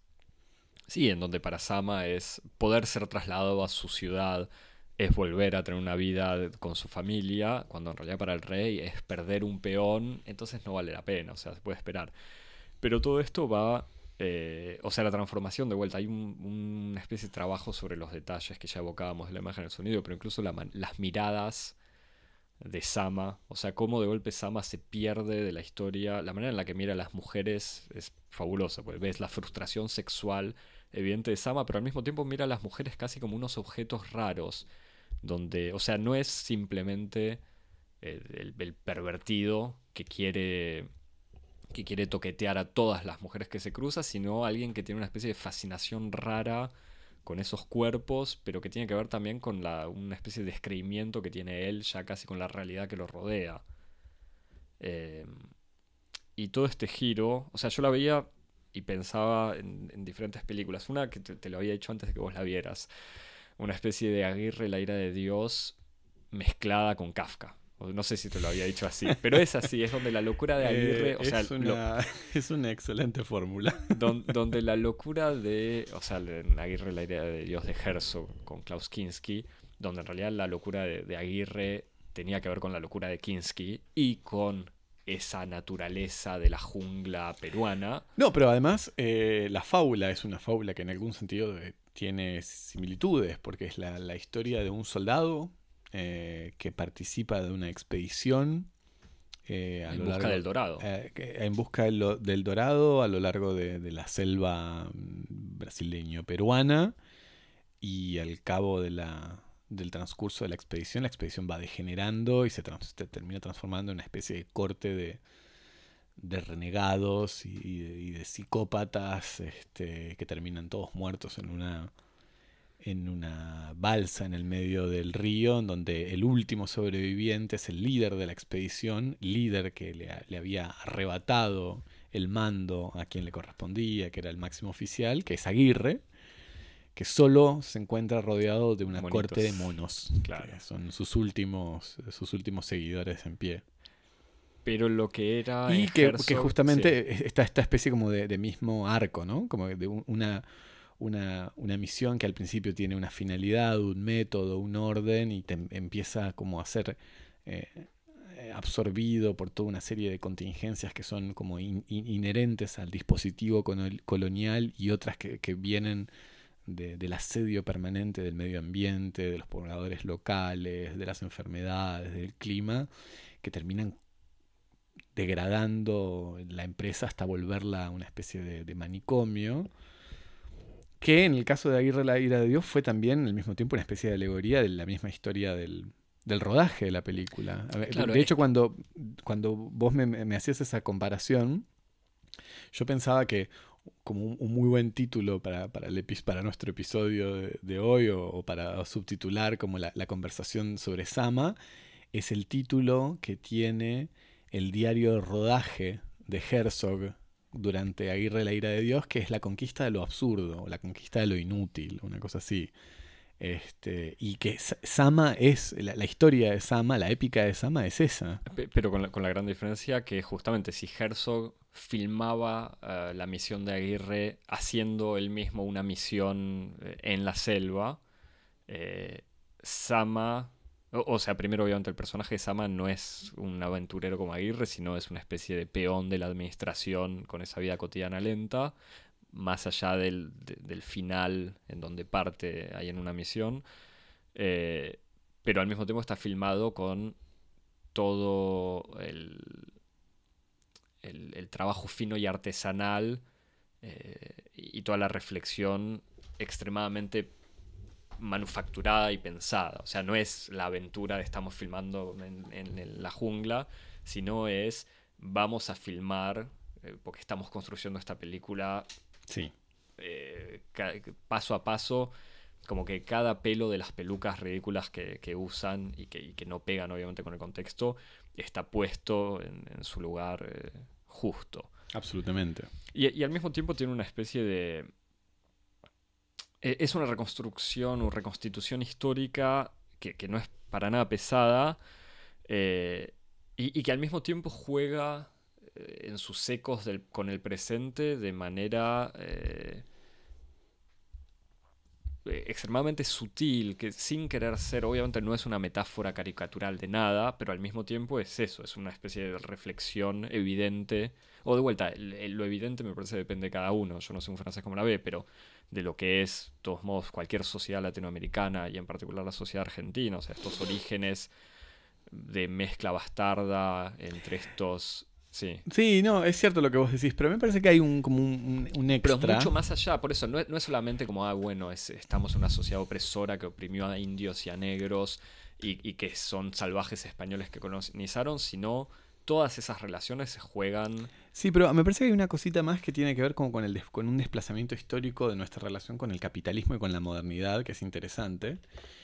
Que hay como toda una, me parece que hay toda una tradición cultural y política en el arte latinoamericano, sobre todo en el cine, eh, que como tematizó eh, el, escenario de lo colonial como el escenario fundador de una modernidad bastarda, que es la modernidad tercermundista, en donde eh, convergían fuerzas contradictorias, que era la de la civilización imperial y la de la barbarie autóctona, básicamente y que de esa especie como de nacimiento híbrido no podía sino salir eh, una especie de sociedad en alguna medida eh, discapacitada o, mutilada por, una, doble incapacidad. No son ni naturales ni civilizados. No, son ni modernos ni ni, bárbaros. No, porque además es como el drama, el drama del mestizo, básicamente. Y entonces todas estas democracias latinoamericanas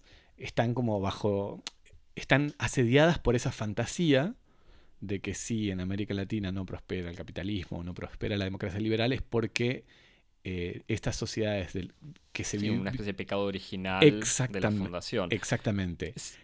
Y entonces, termino una cosita nomás. Lo que me parece interesante del, desplazamiento histórico de esta percepción sobre el mundo colonial es que hoy ya no está tan clara la distinción como entre un capitalismo puro, un capitalismo que está en su lugar y un capitalismo eh, híbrido en donde barbarie y civilización convergen. Hoy estamos mucho más dispuestos a comprender que el grado cero, que la naturaleza propia de la modernidad, es la de convivir con la barbarie. la modernidad es por definición barbárica, aunque su propio discurso, el modo en que se presenta a sí misma, se representa a sí misma, sobre todo en los espacios metropolitanos, eh, obture y silencia completamente su dimensión barbárica y la proyecta al exterior. La barbarie es lo que ocurre fuera. Me parece que lo interesante de la película de Lucrecia Martel es que no solo permite eh, su lectura alegórica en el contexto de, entre comillas, lo latinoamericano o lo tercermundista o lo sur-sur, etcétera, sur global, sino que permite como una especie de relectura de lo que es la modernidad en general. Eh, y, que incluso que esto que vos decís, como esta dimensión kafkiana de la película, es como que la, puerta o la ventana que, que Lucrecia Martel le abre al, espectador o al, lector, si querés llamarlo así, eh, metropolitano, que tal vez no tiene una sensibilidad ideológica o histórica para identificarse con las figuras más inmediatas del mundo colonial, pero que perfectamente puede ver en esa dimensión desquiciante del funcionamiento burocrático del Estado eh, un vínculo directo con su presente. En ese sentido me parece que como vos decís, es una película que se lee alegóricamente perfectamente en cualquier lado, ya no es una película autóctona. Hmm, sí, pero además, retomando un poco lo que decís, ni, siquiera es el encuentro entre la civilización imperial y la barbarie autóctona, sino entre la barbarie eh, imperial, pero no es una barbarie presentada simple, como sería en cualquier película yankee sobre situaciones así, no son como los malos europeos que maltratan a los subalternos, sino los malos europeos que ni siquiera quieren ser malos, que, que son que ocupan ese espacio, ese lugar sin ganas y que son injustos, pero son pequeñeces. Las, las, las maldades, las injusticias, más allá obviamente del sistema de todos modos de, encomiendo, de esclavitud que aparece eh, en la película también. Con todas sus declinaciones políticas, como con la figura de Juan Minujín, el asistente de Sama, como una especie de, de figura temprana de la conciencia criolla. Pero eh, aún así, efectivamente, lo que vos decís, está esa especie como de representación eh, burocrática del mal. Sí, sí, donde tengo no- ganas de decir que hay como una especie de, de línea así remota de relación con, con, con Hannah Arendt, Hmm. en donde el malo no es como el malo que se el malo como vos decís en, en las fábulas maniqueas norteamericanas donde es el mal el que golpea al esclavo porque es malo, o sea, y, y sin sin que además lo hace soberanamente como gozando de eso participando activamente. Los, los malos entre comillas de los malos imperiales en Sama son funcionarios son burócratas. Lo hacen para promover en la carrera para que le- lo cambien de un lado a otro para lograr pequeños favores. En ese sentido me parece que otra vez conecta con, con- con toda una, una reflexión sobre, sobre el poder y sobre el mal en la modernidad, pero más metropolitana que hay. y, y que decíamos de vuelta en, en nuestras ch- charlas o, o referencias En la charla técnica, en el vestuario. No, claro, pero que yo te decía como es una especie de, de, de anti-Bartleby, o sea, el cuento este, eh, ¿cómo se llama? De- del escritor Melville. estadounidense de Melville, ahí está, de- del siglo XIX, en donde está este, este empleado administrativo de Wall Street que cada vez que le dicen hacer algo, él dice, prefiero, prefiero Preferiría no, no. preferiría no. Eh, y que después vos esto lo conoces mejor que yo, pero que lo, lo- lo usa Agamben, ¿no? Como ejemplo de esta po- potencia de actuar o no sé. o- Claro, es como toda una especie de nueva, este, digamos, perspectiva ético-política. Eso, de, la posibilidad de actuar y decir que no. Y acá Sama es como lo contrario, es la persona que no puede decir que no. O sea, como está siguiendo el curso de su vida, eh, haciendo lo que le dicen, aunque siempre lo humillan más, lo maltratan más, pero todo esto lo- no lo humillan humillándolo explícitamente, sino con las pequeñeces de esperados años más. Eh, y bueno, y de vuelta con, con esta, esta la- cómo la parte de la administración y del Estado se puede reconocer mucho más allá de- del contexto latinoamericano. Es, es muy gracioso, porque viendo la película hubo, no sé si fue un plano o qué, pero hubo un momento donde me hizo acordar eh, de la película, una película iraní que salió hace dos años, me parece dos o tres años, Una separación, que es de Ashgar Farhadi, uno de estos directores iraníes que, que hacen películas buenas todos los años, salvo la última, parece que no la vi. Con Darín.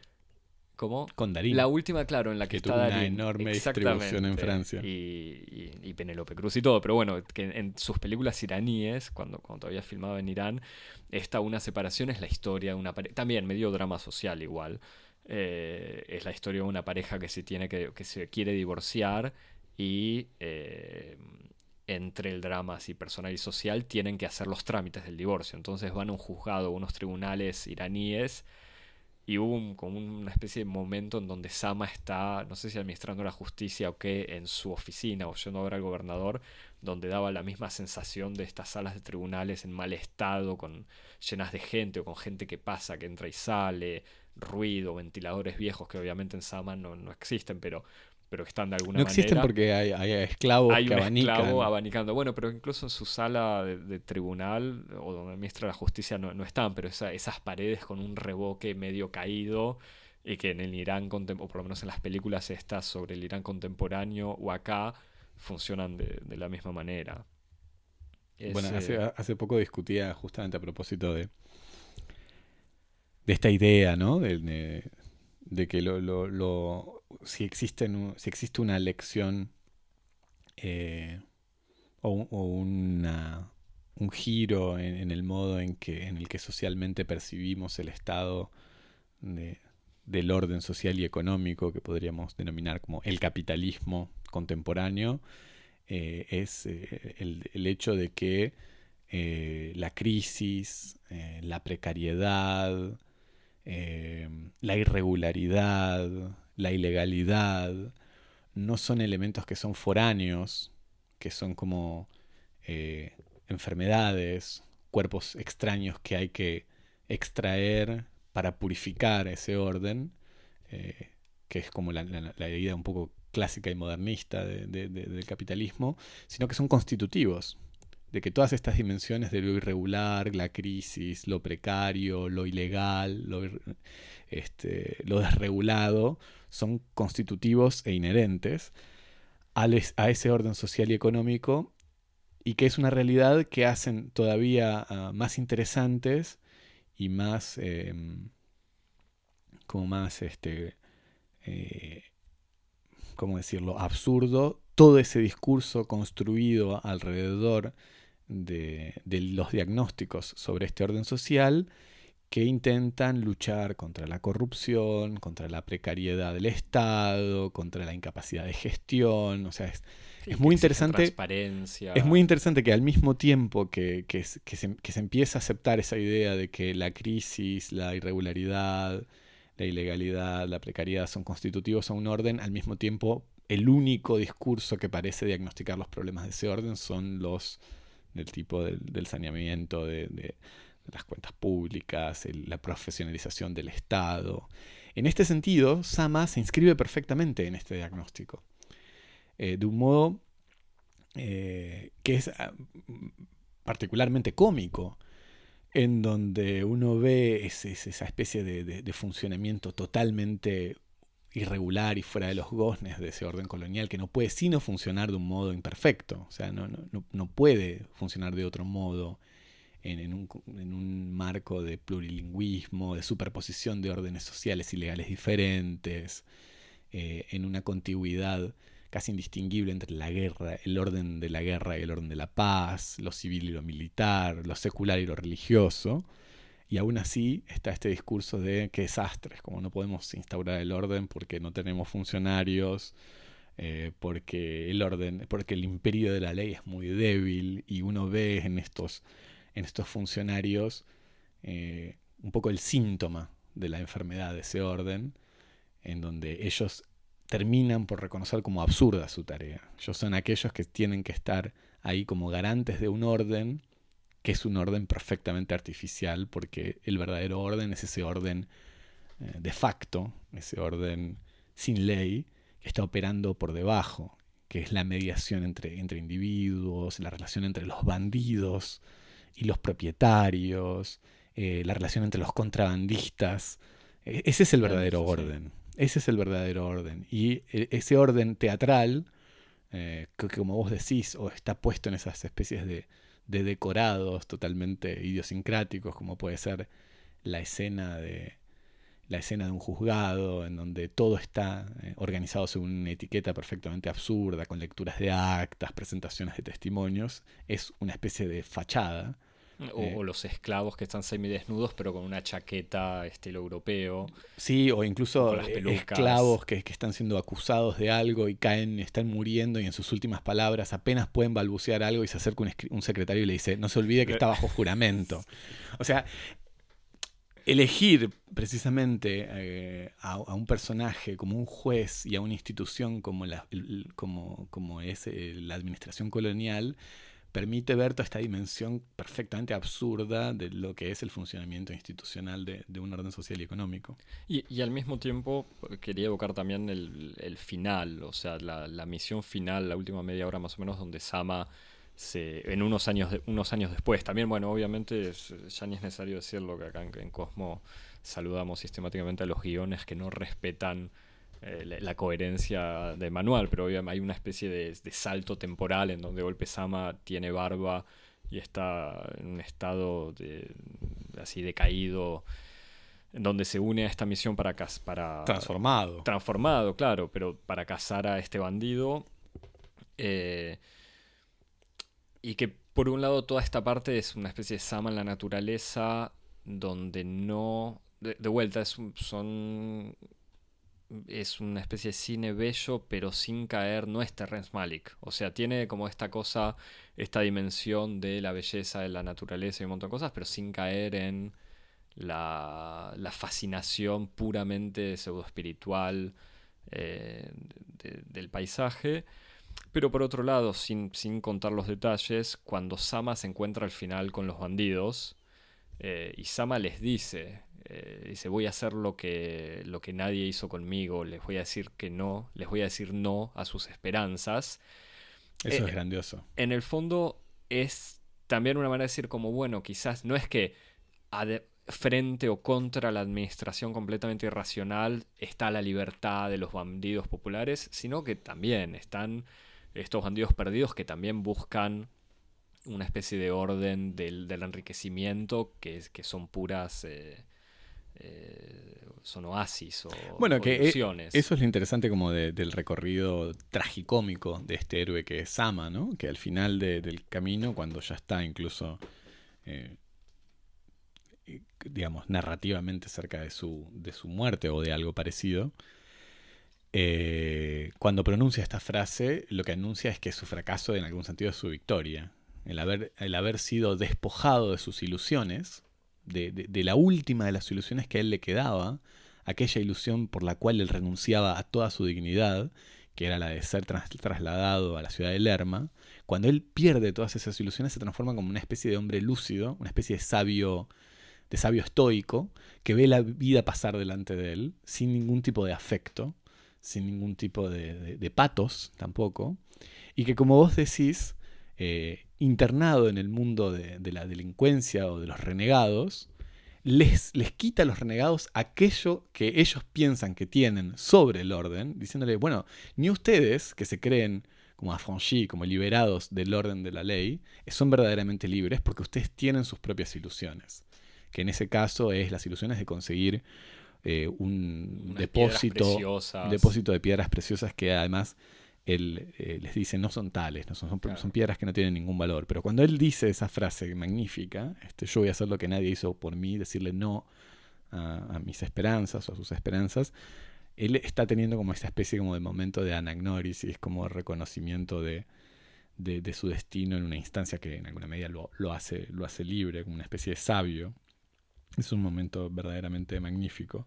Con respecto a lo que vos decías de la, de la naturaleza, estoy totalmente de acuerdo.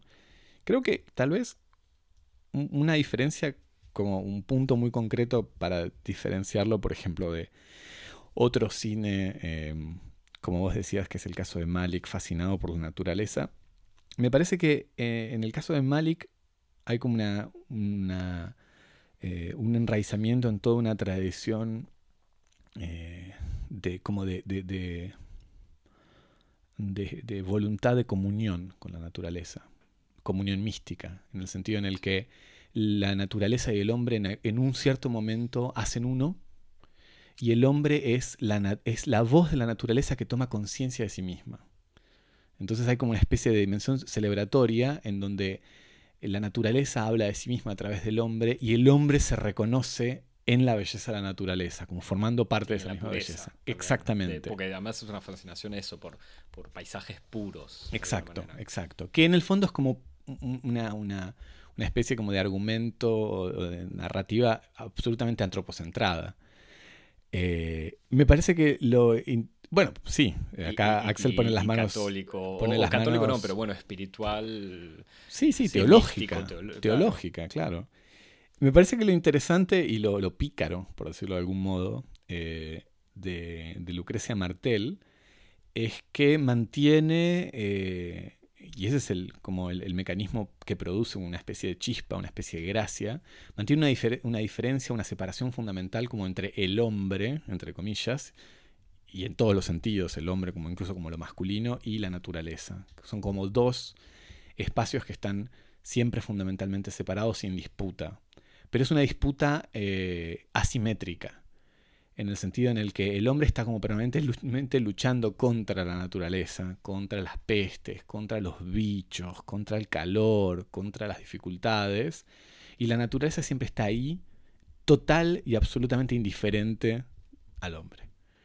Y entonces es muy interesante porque hay muchas escenas en donde uno ve esos paisajes magníficos y ve situaciones penosas en donde los hombres atraviesan eh, eh, bañados, totalmente sucios y, en las peores circunstancias, y se escuchan tonadas muy alegres, casi cómicas, que parece ser como esa especie de voz musical de la naturaleza matándose de risa de, la vanidad y de la estupidez de los deseos de los hombres. Y me parece que ese tono como medio de, medio de comedia, este, de, de, de- de- de- burla este, que existe en esa especie de, relación asimétrica entre el hombre y la naturaleza, hace que eh, la, la celebración plástica del mundo de lo natural no caiga en, la, en los peligros del misticismo maliquiano, por ejemplo. La naturaleza siempre está ahí para un poco como para, para,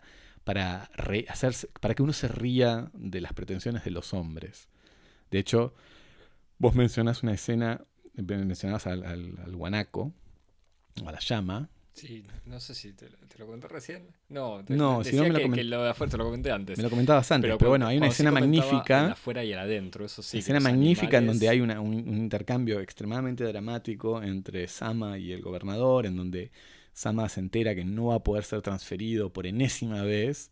Y que no solamente eso, sino que el gobernador se va a ir y entonces va a haber un nuevo gobernador que él va a tener que conquistar, con el que va a tener que establecer nuevas relaciones para poder ser transferido y que para colmo su asistente de juzgado con el que él tiene una pésima relación, fue transferido como producto de un castigo a la ciudad que él había pedido durante años. O sea que el castigo era lo que, el beneficio que él había pedido.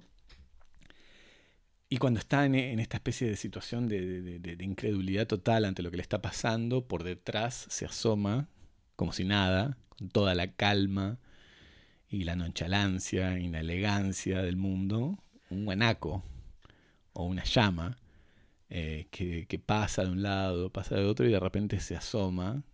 O, sea, y aparece por sobre el hombro. Por sobre el hombro y lo mira. Un perfecto. Con una, con una, con una, sí, también con una especie de, de, cal, la, típica calma equina, este, o camélida. Y, y es un momento grandioso, es un momento grandioso, esa especie de, otra vez, esta relación como de antagonismo asimétrico, en la naturaleza siempre gana al final, donde el, hombre es el, eh, aquel de las ilusiones vanas y de, y de, la finitud. La naturaleza siempre, siempre le va a ganar, siempre es lo otro siempre gana. Este, eso me parece, me parece grandioso. Bueno, después otra, otra cosa que me parecía interesante señalar, que es lo que vos decías, que es un poco también como la, el signo, la, firma, ¿no? La, la asignatura Martel es como es la transformación del, del, tedio en procedimiento. Que eso este, está es lo que me parece lo que vos decías que, uno ve esta película y dice, uno está viendo una película de Lucrecia Martel, ¿no? Sí. En donde el... O sea, no, lo digo como una crítica, sino que uno decía como, uy, ¿cómo va, cómo va a ser la Martel eh, directora de una película histórica y es como, bueno, está bien, es como era antes. Claro, ¿no? O, y es que... mejor en realidad, porque, porque se va mejorando, se fue mejorando. Sí, y que, y que ahí, ahí es como que ya, revela como toda una especie de, casi una especie como de, de, de, como horizonte teórico, una filosofía general, en donde el, tedio, el aburrimiento es un, casi un método de conocimiento, en el sentido en el que, eh, donde muchas personas, este, eh, ven eh, lentitud, vacuidad. lo que en realidad está haciendo Lucrecia Martel es poner en funcionamiento un, procedimiento estético por excelencia, que es el del, extrañamiento, el de producir distancia, el de negar lo dado como lo dado, lo natural como lo natural. Y entonces es recién en ese, en ese eh, como en ese eh, dispositivo, en ese régimen privilegiado que es como el tedio, el aburrimiento, en donde uno empieza a percibir que las cosas tal vez no son lo que son, sino que detrás de, lo que uno está viendo hay otra cosa, hay algo más. Y ese algo más, esa otra cosa, es lo que tiñe a las películas de Lucrecia Martel de una increíble tensión que siendo películas en donde, diciéndolo entre comillas, no pasa nada, y lo poco que pasa pasa con mucha lentitud, están teñidas como de un, permanente sentimiento de paranoia. El, mundo, el mundo de, Lucrecia Martel son, son mundos que están hipersemantizados, donde todo tiene una presencia que exige como una especie de, de, análisis y de interpretación, y de hecho los, los, héroes o los, protagonistas de las, de, las, películas de Lucrecia Martel están como permanentemente eh, investigando eh, sonidos que escuchan, eh, buscando signos de cosas, porque están permanentemente produciendo teorías sobre, ¿están hablando de mí? ¿Están hablando de otro? ¿Quién es? Y todo está al mismo tiempo como marcado por ese tono paranoico y erótico. Es eso también lo que hace que como el sexo esté en todos lados, en, cada gesto, en cada palabra, en cada omisión. No, es porque eh, aclaro, no es que aclaro, pero agrego, no es un tedio de la, o sea, la lentitud no es solamente pues un cine contemplativo con planos largos. No, no, pasan, o sea, un montón de cosas, digamos, pero es más en la lentitud cotidiana, los gestos anecdóticos que un montón de, o que un cine que busca la, eficacia no va a mostrar.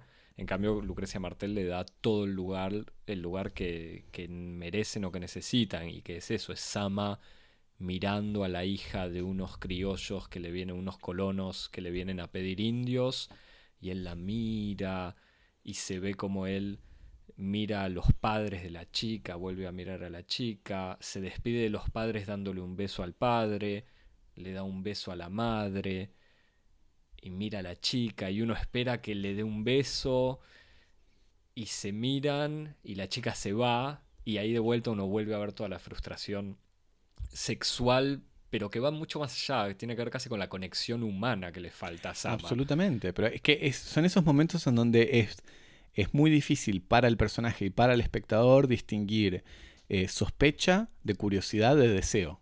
Son como esas tres cosas que van juntas. Y, que funciona también cuando le abre la puerta una esclava eh, y él la mira, o cuando incluso al, principio de la película que va a una especie de, no sé, que es una especie de prostíbulo, pero en un pueblo tan chico hay de todo. Prostíbulo además en el que, eh, que frecuenta la, la, mujer más notable. Bueno, justamente, y le uno de los eh, de, las personas que están ahí le dice, y Sama, llegaron unas mulatitas nuevas. Y Sama como lo mira, como diciendo, ah, no sé, y él le dice, ah, es cierto que a usted no le gustan las, que usted solo quiere eh, mujeres europeas. Dice, eso es muy excluyente, Sama. Le dice, pues si usted como si, si, si no le interesan las, las, mulatas o las indias, le queda poco. Entonces la fascinación de Sama cuando habla con esta mujer de ministro, esta española, es... Eh, de vuelta, está como multiplicada por todo lo que uno ya escuchó y vio y por estas miradas filmadas como son, o sea, una mirada que es simplemente alguien poniendo los ojos en algún lado y con silencio, ruido de fondo, pero nada más, pero todo construido y logrado con una sutileza y una maestría de la parte de Lucrecia Martel que, sigo saludando mientras me acuerdo de todas estas escenas y es como, bueno, la voy a ir a ver de vuelta. Bueno, pero esa escena que vos señalás es una escena genial, esta escena que se desarrolla en un lupanar, una especie de, quilombo, en el sentido más este, tradicional del término, eh, que es este intercambio que tiene Sama con esta persona que le, le, dice lo de la mulata mientras está pintándole el, torso a un, a un negro africano que no se sabe si es un negro, un liberto, pero le está pintando el cuerpo con unas con unos motivos geométricos que uno imagina así como una especie de motivo, no sé, ceremonial o algo por el estilo. Y mientras este intercambio ocurre en, el primer plano del cuadro, en el plano detrás hay una puerta con una bambalina, con una especie de cortina de lienzo que se mueve hacia una habitación a oscuras en la que entran hombres desnudos y que están todos inmóviles mirando al fondo de la habitación que no se ve sin tocarse ni nada, están todos desnudos, pero atentamente algo que uno imagina que es como una riña de perros, porque se escuchan unos ruidos y unos gruñidos que podrían ser como de una cópula entre perros o de una riña, y todo esto está ocurriendo en el fondo. O sea que mientras tenemos ese intercambio sobre las preferencias este, sexuales de Sama, detrás tenemos como esta especie de extraño eh, situación entre entretenimiento, eh, escena sexual, partous, y que me parece que otra vez eh, está perfectamente enraizado en un modo que tiene Lucrecia Martel de explorar en su puesta en escena la cuestión justamente del extrañamiento, y que se, se, le identifica en una, en una diversidad de figuras, que va desde la elipsis, la elipsis narrativa, el diálogo escrito sobre la base de sobreentendidos, eh, la utilización del, fuera de campo, del hors en el, en, el, en el cuadro, este, el montaje de sonidos con un montón de, voces y, de, de, murmuros que son imposibles de identificar, que lo que hace es como invitar al espectador a entrar y adoptar la misma subjetividad paranoica de los personajes de la película. Y eso se, funciona de un modo extraordinario. Sí, so- solo dos cositas más para agregar, pero igual, sí, el, fuera de cuadro es, obviamente es impresionante por un- porque hay un montón de escenas de interiores, pero con puertas abiertas, entonces se escuchan cosas de fondo, pero incluso también hay un montón de planos muy eh, cerrados donde hasta el cuadro, el encuadre como corta cabezas, eh, pero eso genera esta sensación que igual ya viene de, no sé, la pintura barroca, eh, de que está hay otra cosa que está pasando al lado. O sea, eso por un lado, y por otro lado, volviendo al tema de, la fascinación de Sama por, los cuerpos, eh, también está el mito que aparece al principio de la película que el cuerpo de la mujer del ministro es el cuerpo más bello de, de América, o no sé cómo lo dicen, o del pueblo, no importa. Pero que en realidad funciona de la misma manera que, eh, que Vicuña Porto. O sea, es como un mito que está ahí y que planea por la vida cotidiana de, de todos en este pueblo y que uno nunca lo ve y que Sama está desesperado por conseguirlo eh, y sabe que, que es cierto que existe, pero en realidad está ahí. Bueno, es que lo otro, que es como el, el, el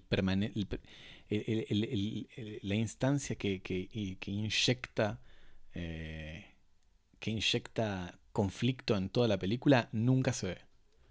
Nunca se ve lo otro. Nunca se ve el sexo, por ejemplo. Una película que parece estar como pero saturada de, de- de situaciones sexuales, está siempre fuera del campo, alu- eh, Sí, aludido. sí. eh, y- Y, el- nunca con seguridad tampoco, es entre los dos o tres momentos cuando sale un, un hombre desnudo que se escapa de la casa después de haber entrado a robar. Claro, pero no ves el pero, acto. pero no se ve el acto ni se sabe.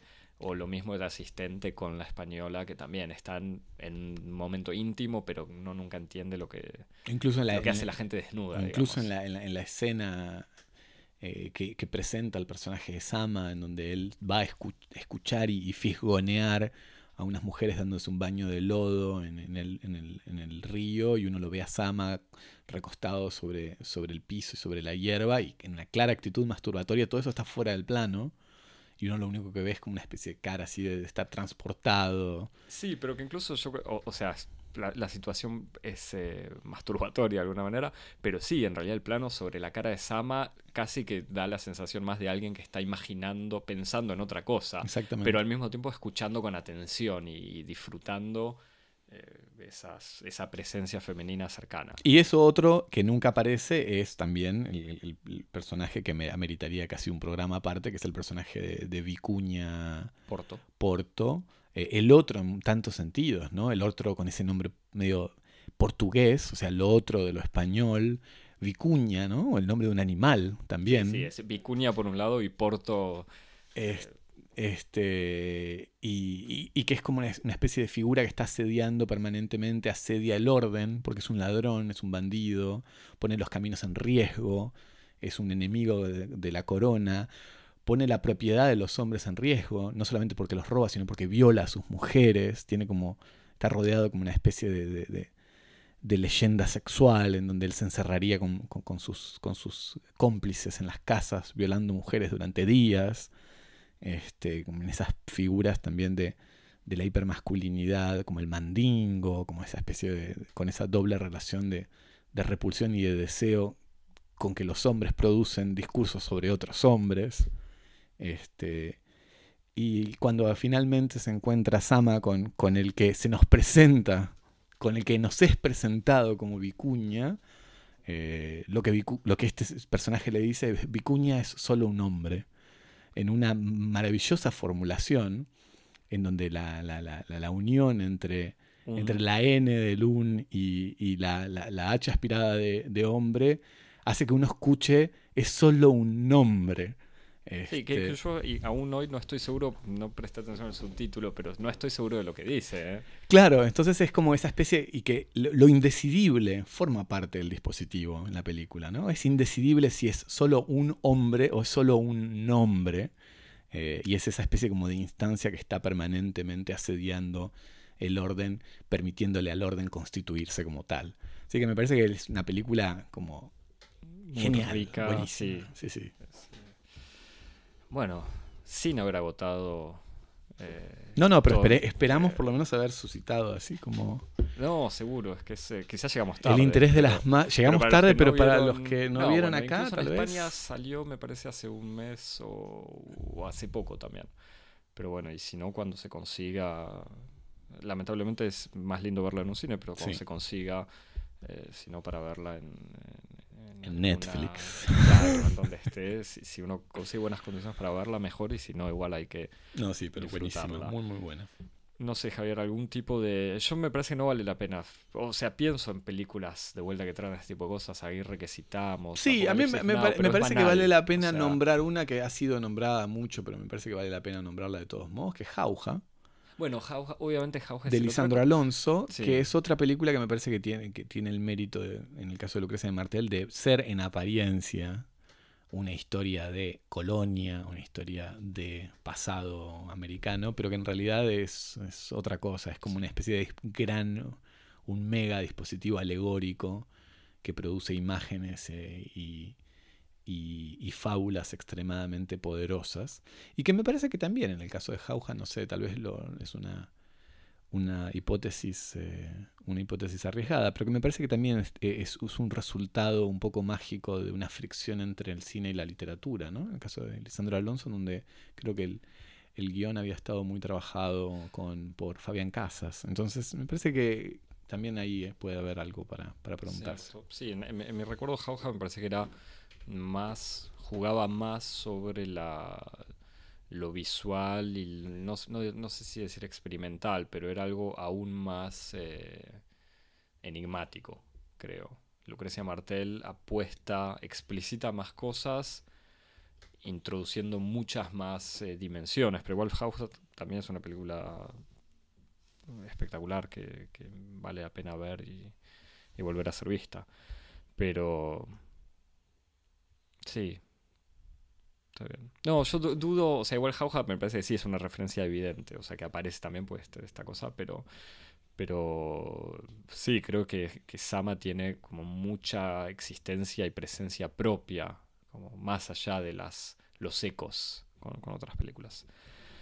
Pero bueno, Javier, eh, si no si no tenemos más que recomendar eh, que Sama, eh, podés recordarme la dirección de mail. Bueno, nos escribís a cosmopodis.gmail.com para, para hacernos las recomendaciones que nosotros no supimos hacer. Eh, Exactamente. o, o sí, o, o evocar otros paisajes, el palmar en Entre Ríos, otras cosas que se nos hayan No, pasado. qué lindo.